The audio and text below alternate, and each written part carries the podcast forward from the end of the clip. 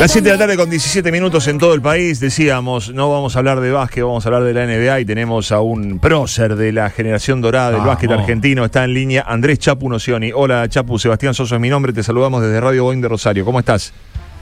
Hola, ¿qué tal? Buenas tardes, ¿cómo estás? La verdad que muy contento de tenerte en línea, de poder conversar contigo, eh, una leyenda del, deporte, del básquet argentino, y hoy en tu rol de comentarista de la NBA, ¿no? Ya eh, establecido, consolidado y haciendo una pareja bárbara allí con Leo Montero en esta definición de la liga que ya llegó con sus dos finalistas ya definidos. Eh, sí, sí, la verdad que muy entretenido con todo este emprendimiento de ser comentarista en la NBA. También estoy para Fox en lo que es ACB, la mayoría de veces con Ale Pérez y si no con Leo Margo. Y la verdad que me gusta, me gusta mucho porque me mantiene muy eh, informado, muy al día de lo que son las competiciones. Eh, y bueno, me toca obviamente hacer NBA y, ACB, pero también sigo de cerca lo que va pasando en la Liga Nacional Argentina, que siempre es la madre de nuestro de nuestra liga y de nuestro deporte, ¿no? Vos sabés que el otro día charlamos con Julio Lamas y nos decía también, eh, caíamos en la importancia ¿no? de la Liga Nacional de Básquet y lo que ha significado para la formación de jugadores y para eh, establecer los grandes equipos de la selección argentina. Y bueno, también ¿no? Eh, sacábamos esas conclusiones. ¿no? Hoy la Liga Nacional de Básquet, tal vez que la Liga Nacional de Básquet no con el brillo de otros años, pero no obstante también nutriendo las ligas más importantes del mundo con grandes valores. Sí, sí, la verdad que es, eh, es una liga que, que siempre tiene que ser nuestro primer objetivo a nivel nacional, deporte, para tratar de mejorar la calidad y, la capacidad de los jugadores y bueno, ser una plataforma para poder, eh, como vos mencionás, llegar a Europa y todo eso, ¿no? Yo no sé si está mal o bien la Liga Nacional, me parece que la Liga eh, es acorde también un poco a lo que es el país, lo que es un poco la situación del país. Entonces, bueno, es inestable, no, no es para nada algo estable que, que vaya cumpliendo objetivos o un rumbo muy, digamos, lineal, sino más que nada va pegando picos según cómo el país le vaya también, ¿viste? Así que, bueno, hay que, lo más importante siempre es apoyarla, eso es lo más importante. Siempre darle un espacio dentro de los medios creo que es fundamental para que, bueno, los chicos no solo se nutran de lo que es básquetbol, NBA y, Liga Española o Liga Europea, sino también de la Liga Nacional para que sepan que la Liga Nacional es mucho más cercana, más culpable para cualquier chico de la Argentina, ¿no? El otro día, eh, eh Chapo Julio, nos decía que en circunstancias eh, eh, económicas como estas, tan complicadas, la liga también sufre, que no es ajena al resto de las cosas que pasan. para nada. Y, y, eso a qué, a qué crees que responde? ¿A que los chicos a lo mejor eh, muy, muy jovencitos agarran cualquier oferta para irse porque eh, la situación económica obviamente también los empuja? ¿Qué, los clubes también sufren? ¿Qué, qué puede ser, Chapo? No, y bueno, eh, sufre la inestabilidad que sufre cualquier casa o hogar de la Argentina, ¿no? Él sufre una inestabilidad económica, no tiene previsibilidad a lo que uno quiere apuntar, a lo que quiere proyectar. Eh, yo creo que hay muchos factores, no, no se puede echar la culpa solo a una cosa. Me parece que hay muchas cosas de las cuales eh, se podrían mejorar. Pero bueno, en un país donde hay muchas necesidades, donde hay muchas cosas de base que hay que mejorar, sobre todo lo que es la pobreza, obviamente el deporte se deja un poco de lado y solo se le da importancia a deportes populares como el fútbol, ¿no? Y no hay una política de Estado de deporte. Hay una política eh, que digamos el Estado pueda manejar. Estamos anexados a turismo, por ejemplo, el deporte. Y me parece que el deporte debería ser una política de Estado como han hecho otros países para mejorar, eh, digamos, la sociedad. Eh, para mí el deporte es un complemento fundamental de lo que es la educación. debería estar mucho más implementado y mucho más apoyo del Estado. Pero bueno, son cosas que obviamente en un país donde el debate es día a día es muy difícil planificar a futuro. Y bueno, la liga no es ajena a eso. Entonces, bueno, los clubes se van armando como pueden, van haciendo lo que pueden, van buscando recursos como, como le vaya saliendo en el momento y bueno, obviamente eso está todo mezclado, ¿no? Entonces, eh, bueno, tendríamos que llegar a un consenso mucha gente para tratar de ver si podemos ir para un camino y, tratar de mejorar el nivel de la Liga Nacional. Que como te digo, a mí no me parece que esté mal el, nivel de la Liga Nacional. Lo que sí digo que se podría eh, hacer cosas o, mejorar cosas que son posibles y no requieren demasiado eh, movimiento económico, podríamos decir, para, para no perjudicar tampoco a los clubes, ¿no? Chapu, eh, vamos a la NBA. Eh, nosotros aquí en este programa dijimos eh, cuando se enfrentaron en las finales de cada conferencia, bueno, imaginábamos series reñidas. Vimos la barrida de Denver a Los Ángeles, después vimos que se puso Miami 3 a 0 arriba de los Celtics. Dijimos, bueno, al final lo que pensábamos no se va a dar pero pegó una remontada bárbaro Boston y ayer, bueno, se quedó sin nafta. ¿Qué análisis haces? Bueno, la verdad que fue una serie bastante rara, ¿no? Porque por momentos se jugó solamente a lo que Miami propuso. Después hubo tres partidos en el cual Boston destrabó un poco las defensas de Miami, se sintió mucho más cómodo en ataque, defendió de mejor manera, obviamente. Parecía que Miami se le había gastado la gasolina, como que, que había bajado su rendimiento, su energía, su, su manera de defender. Y ayer volvió a ser el Miami, ¿no? Volvió a ser ese Miami que viene dando noticias serie tras serie.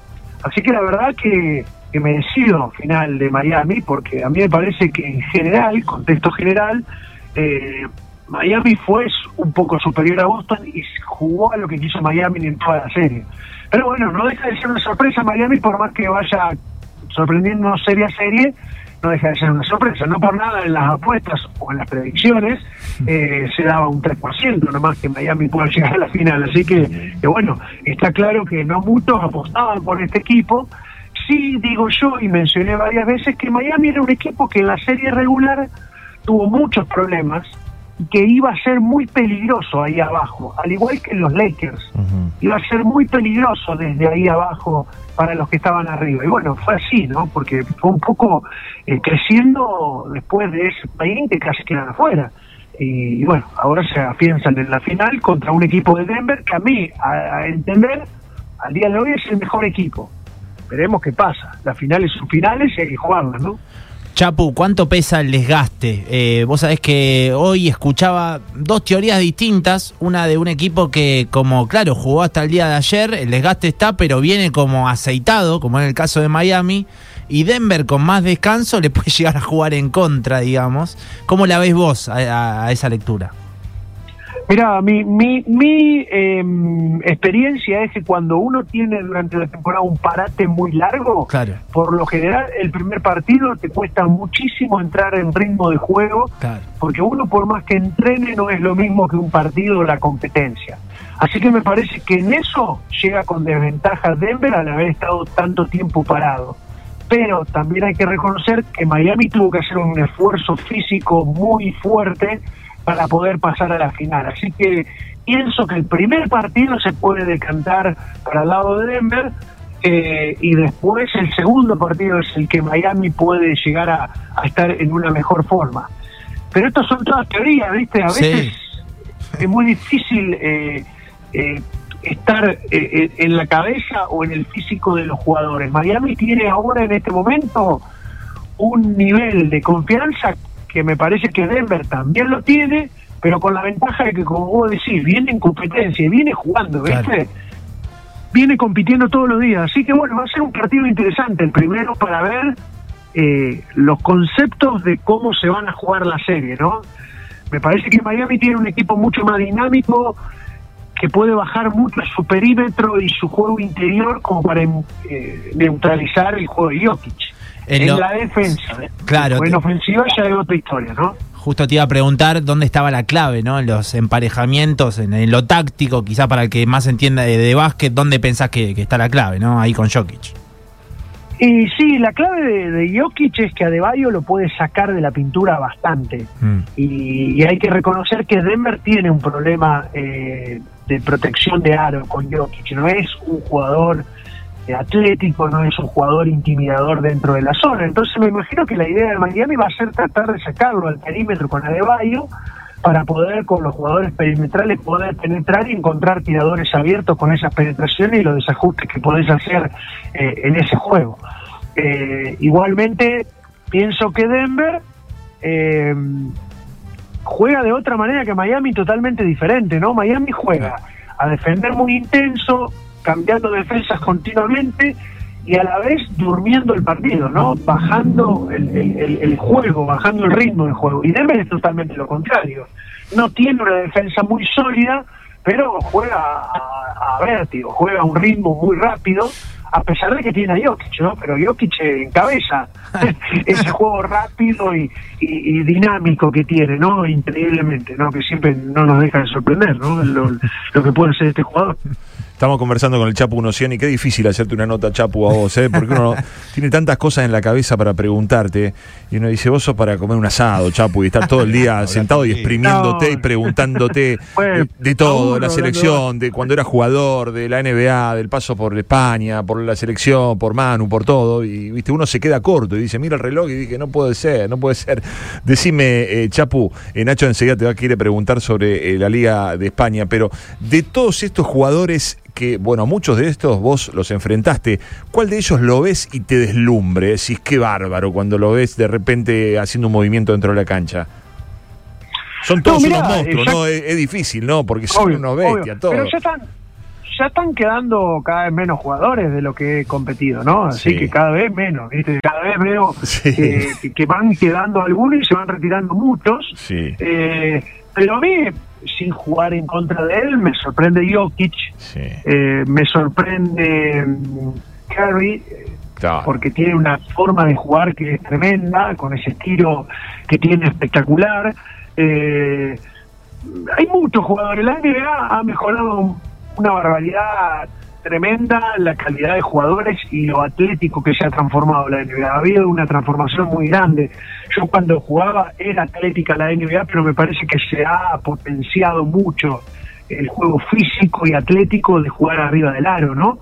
Salvo estas excepciones que te mencioné, Luka Doncic, Sí, sí, eh, Jokic, pero el juego físico después eh, a veces eh, deja de lado un poco el fundamento y, y se basa mucho más en lo que es el físico. Pero bueno, es cada vez eh, una evolución del deporte, ¿viste? Muchas veces los puristas que que quieren o quieren ver si el básquet mejoró o no mejoró. Yo para mí el básquet cambió y evolucionó. Entonces no sé si está bueno o está malo. Hay gente que muy "Ey, era mejor el, el básquet de antes. Yo pienso que el básquet evolucionó. Entonces no sé si es mejor o peor. Digo que ha mejorado muchas cosas que antes no se tenían en cuenta. Entonces, la verdad que la NBA sorprende día a día y es un producto que la gente consume y la consume gente que no es de toda la vida del básquet. Entonces están haciendo un trabajo extraordinario para agrandar el mercado que es la NBA, ¿no?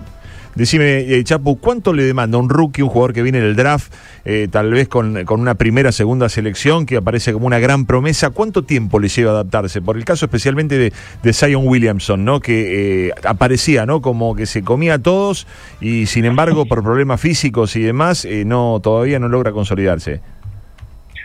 Mira, es según el caso del jugador. Hay jugadores que se adaptan muy rápido, hay jugadores que no tienen ningún tipo de problema de llegar y ya crear un impacto automático eh, en la NBA.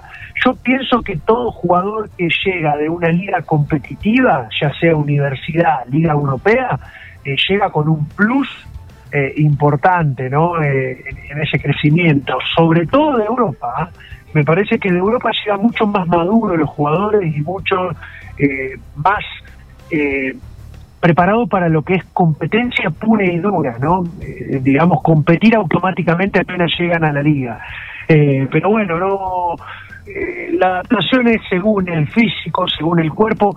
Williamson Zion, como vos mencionás, es un chico que lamentablemente está teniendo muchos problemas con sus pesos, que le ocasionan lesiones, que lo van dejando continuamente fuera de la capacidad que puede llegar a dar, porque la verdad que Zion físicamente bien sería un jugador de los top 10 de la NBA, pero bueno, lamentablemente no puede físicamente.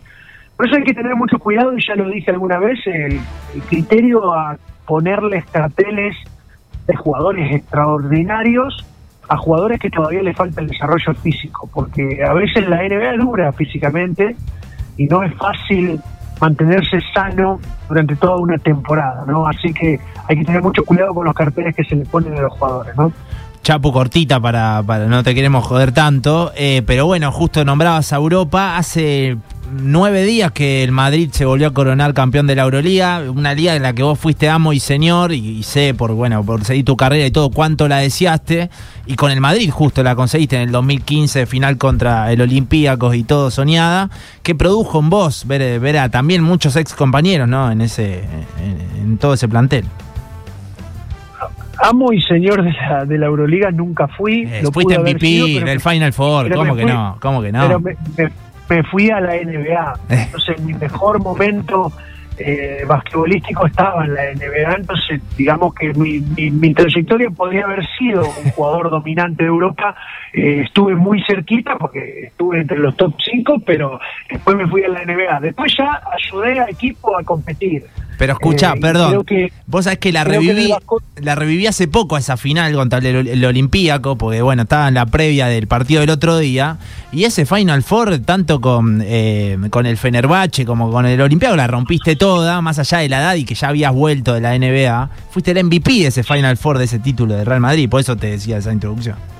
No, sí, obviamente que se le da el título de MVP porque a alguien se lo tienen que dar y sí es verdad que tuve buenas actuaciones, pero el básquet no deja de ser un equipo, eh, un deporte de equipo y esa final, si vos la viste de vuelta, Olympiacos, si JC Carroll no sale con una ametralladora y mete cuatro triples seguidos, eh, tal vez no hubiera sido ningún MVP, hubiera sido Spanulis o algún otro jugador en ese momento. Entonces, es muy relativo a eso de los títulos personales. Tienes que ser demasiado dominante para ser realmente claramente un MVP como puede llegar a ser Jimmy Butler en la en la serie esta que tuvimos ahora en la conferencia del este pero pero bueno yo pienso que eh, ayudé a los equipos a darle algo que necesitaban que era personalidad carácter y además obviamente tener el juego basquetbolístico obviamente así que, que bueno fueron buenos momentos que se disfrutaron, que no vivo con tanta nostalgia, los los tengo presentes, pero bueno, ya es algo que, pasó. Prefiero hablar más de lo que está pasando ahora, ¿no? Esa es la realidad. Eh, eh, ah, y, lo del Madrid, lo que me decía, ¿no? Sí, claro. Termina ganando Europa una liga que realmente yo no lo veía tan claro, porque mm. muchas lesiones, suspensiones, eh, problemas en el segundo partido de peleas, ir a jugar de visitante al dos partidos, la verdad que yo no lo veía ni, ni cerca de la Final Four, pensaba que iba a quedar afuera de la Final Four. Eh, y bueno, termina dando otro golpe sobre la mesa. El Madrid eh, en fútbol y en básquet es un eh, club que es copero, ¿viste? Hay una mística. tiene algo especial que vos decís, está bien, es por el presupuesto, sí, pero ojo que el presupuesto a veces te juega una mala pasada porque Madrid llega sin Gavidet, sin Yabusele, mm. eh, llega con Cornely que no estaba en condiciones, Randolph estaba en, mala situación, digamos que llega con un equipo que, bueno, un buen equipo, no hay que dudarlo, pero de repente se te destapa Cheto eh, Rodríguez, se te destapa Sergio Jules, se te destapa Rudy, y bueno, es copero, este es un club diferente, podríamos decir. Eh, eh, Chapu, eh, el, vos recién decías, el juego cambió muchísimo, se ha vuelto muy físico, pero también cambió desde, desde lo estratégico. Bueno, los, los, me parece que también colaboraron demasiado en cambiar tan radicalmente el juego. ¿Hacia dónde va? ¿Te imaginas hacia dónde va? ¿Hacia otra vez europeizarse un poco otra vez? ¿Qué, ¿Qué, te imaginas en el futuro inmediato del básquet? Sobre todo el básquet NBA, ¿no? Digo que es un poco el que más miramos por la tele, más allá de la Liga Nacional y de, por supuesto, Europa, que es donde muchos de los chicos van a formarse primero. Mira, el, yo siempre, me, parece que el básquet evoluciona según eh, los campeones, o según de la manera en que un equipo logra ser campeón. Y, y, cuando State Warrior empezó a ganar eh, con, con esta dinámica de tiro exterior, a veces uno interpretándolo hasta abusivo, eh, el básquet se fue para ese lado. Después cuando ahora aparece este Jokic, y bueno, empieza a aparecer que necesitan gente grande para parar a Jokic, neutralizarlo. Es como que el básquet va viendo siempre la tendencia de, los equipos que, van logrando los objetivos y, más eh, entendiendo que, por ejemplo, eh, a veces no solo uno tiene que fichar pensando en los nombres, sino uno tiene que fijar en lo que necesita un equipo y acomodando esas piezas. Siempre teniendo estrellas, pero a veces juntar eh, estrellas no es la solución. Por suerte eso este año es como que se, se apagó un poco, porque la verdad que había un momento que todos querían tener su victory, todos querían el, Sí. el trío que, que le hacía salir campeón Sí. a- a- a- al equipo de NBA. Y eso cambió un poco este año y está bueno que cambie, porque ahí es donde se ven los equipos de Miami que se nutren de jugadores que tienen ambiciones de no ser ni, ni estrellas ni jugadores estelares, pero tienen un, un esfuerzo y un trabajo y una dedicación al equipo que es notable. Entonces Miami de repente te saca eh, cinco jugadores que no han pasado por el draft, que han tenido que ganarse eh, su lugar a pulso y a trabajo, a esfuerzo, a, a dedicación, y ahí tener los resultados. Son jugadores que yo voy a la guerra con estos jugadores, porque son jugadores que, que rodeados de unas estrellas o de algunos jugadores importantes te hacen el equipo. Y con un entrenador bueno, fantástico, ¿no, Manu? Eh, Chapu, perdón. Sí, sí, obviamente, sí, el entrenador es muy importante porque a mí me parece que Spoltra lo que tiene es eh, es un camaleón, es, es un, entrenador que tiene su libreto, tiene su estrategia, pero si no le funciona va a otra. Y, y- y eso a mí me parece muy bueno en un entrenador, porque el entrenador que dice, "Ey, no, este entrenador muere con la suya. Sí, bueno, podés tener tu ideología y saber que podés morir con la tuya, pero también está bueno que un, un entrenador de repente empieza a defender zona, dado que la NBA se empezó a mejorar en las defensas zonales y de repente la zona termina siendo un recurso y un recurso que ahora me parece que es el mejor recurso que tiene Miami. Algo que era impensado en la NBA. Entonces eso te marca una tendencia también. Seguramente va a haber equipos que van a querer un poco esa situación y ver si se pueden adaptar a eso, ¿no? Así que bueno, siempre hay que copiar a los equipos que tienen eh, la claridad de, de- evolucionar y de mejorar y el básquet va en ese camino, me parece a mí, ¿no? Chapu, te agradecemos este contacto, este tiempo que nos dedicaste, un placer hablar con vos. Seguimos escuchándote, disfrutando y aprendiendo de bueno tus comentarios y tus aportes en cada una de las transmisiones. Te dejamos un abrazo enorme y muchas gracias. Bueno, bueno, el- aportando lo que uno puede aportar, obviamente, siempre se puede Y mejorar. con la humildad de lo grande, Chapu, Qué así que eso lo decimos nosotros. Gracias por todo. Bueno, muchas- abrazo enorme y mucho éxito en lo que sigue. Muchas gracias, un abrazo grande, hasta luego. 8 menos 20 de la noche en todo el país. Juaco Hotel. Ya está, no me pierdo. Loco. Date, Podi, ¿Cómo está el semana, productor, por favor? Para que me queda el lagarto fleita todavía. No, para Se rentó. lagarto, Fleita, que es- Son las 8 de la noche, vamos acá. Metió. Pon el cierre que venga Tel el metió. Después del 500 millas de Indianápolis, nos mete a Ricardo Junco, Sí. titular del equipo de Canapino. Al día siguiente. Campeón mundial de Excel. Ya que viene de Maxi se, Truso, ¿eh? se definen los finalistas Viene de Maxi de la Truso, NBA. Aquí nos mete al Chapu Nocioni, estrella de ESPN, comentarista con eh, Leo Montero. Es jugador de Chicago Bulls, papá. Claro. No, es campeón olímpico 2004, de ese equipo maravilloso. No, pero el Chapu pasa, no digo desapercibido, porque claro, tiene un Ginobili y una escola, pero el Chapu. Fue gladiador. Hubo, no, hubo una temporada que fue el mejor jugador de Chicago Bulls esa temporada, lo nombró el equipo, Sí, todo. sí, sí, sí. En Madrid, esa vuelta que él dice en su primera Euroliga con 36 años, tenés que ver ese partido, cómo los caga palos a los españoles y se hace dueño de Madrid prácticamente en esos dos partidos porque no lo podían creer. Eh, es un tremendo crack y ganador de un montón de cosas. No me equivoqué cuando le dije que es un tipo para comer un asado, no Sí, para más hacer una nota. sí, porque aparte No, nosotros obvio. sabemos, esto, esto, esto lo compartimos con, con nuestros pa- oyentes. tiene partidos de 40 puntos Sí, en la sí, NBA, no sí. es que jugó poco. No, y- lógico. Eh, nosotros sabemos que eh, Chapu es muy humilde y no le gusta hablar de sí mismo No. y no le gusta hacer eh, eh, recordatorio, ¿no? Hacer eh, eh, ir para atrás, ¿no? Retrospectiva de su carrera y demás. Y por eso no le preguntamos por anécdota ni, ni por nada, ¿no? Miramos para adelante y nos enfocamos en, en su trabajo hoy como, como analista deportivo. Un corazón pero- enorme, un corazón Un enorme. fenómeno. Eh, hay una cortita de contra Lituania, tercer puesto en el 2008. Ginobili se lesiona en la semifinal contra Estados Unidos, pierde el equipo mal. Van eh, contra Lituania y está parejo el partido, está completo en YouTube si lo quieren ver. Minuto de Argentina y Ginobili Sí. le dice. Chapu, cuidado, no lo apretes a no me acuerdo qué jugador era, no lo vayas a buscar porque te pasa, te va a pasar Sí. y vos sabés que si lo va a buscar, te va a pasar, te va a meter el gol. Ah, sí, le dijo, sí. ¿Qué fue? Hizo Nocioni. Fue y lo buscó. No pudo a la primera, fue y lo buscó a la segunda, le robó la pelota, se la vuelca en la cara y vuelve al banco y le dice a Manu, ve para vos, tomá. Y ahí levanta Argentina. Ese era el corazón y la rebeldía que tenía Chapu Nación. Vieron cómo la capuzoteé, le dije Manu en un momento, ¿no? Sí, sí, un Sí. poquito, un Le poquito. dije Manu, ¿no? Un poquito. Es santafesino aparte, Chapo, entonces Claro, es claro. mucho más accesible, es de Galvez.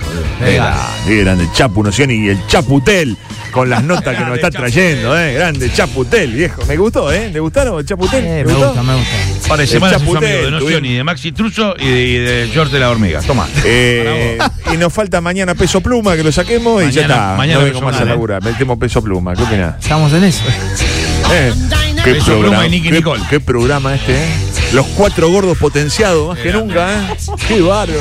Nunca sabés para ¿Cómo dónde vienen las reproducciones de Junco en, en Spotify? Bien, bien, muy bien. Muy bien, sí, sí, sí, excelente. Mañana te paso un resumen bien detallado si querés. Vamos, Qué vamos, grande, vamos. Qué grande. Bueno, amigos, nos quedamos ¿eh? hasta las 8 de la noche. Todavía queda un rato más de este programa, lo Sí, vamos no a disfrutar. terminó. Ya volvemos. Estás volviendo. Después de todo, Después de todo, otra forma de volver. En Boeing 973.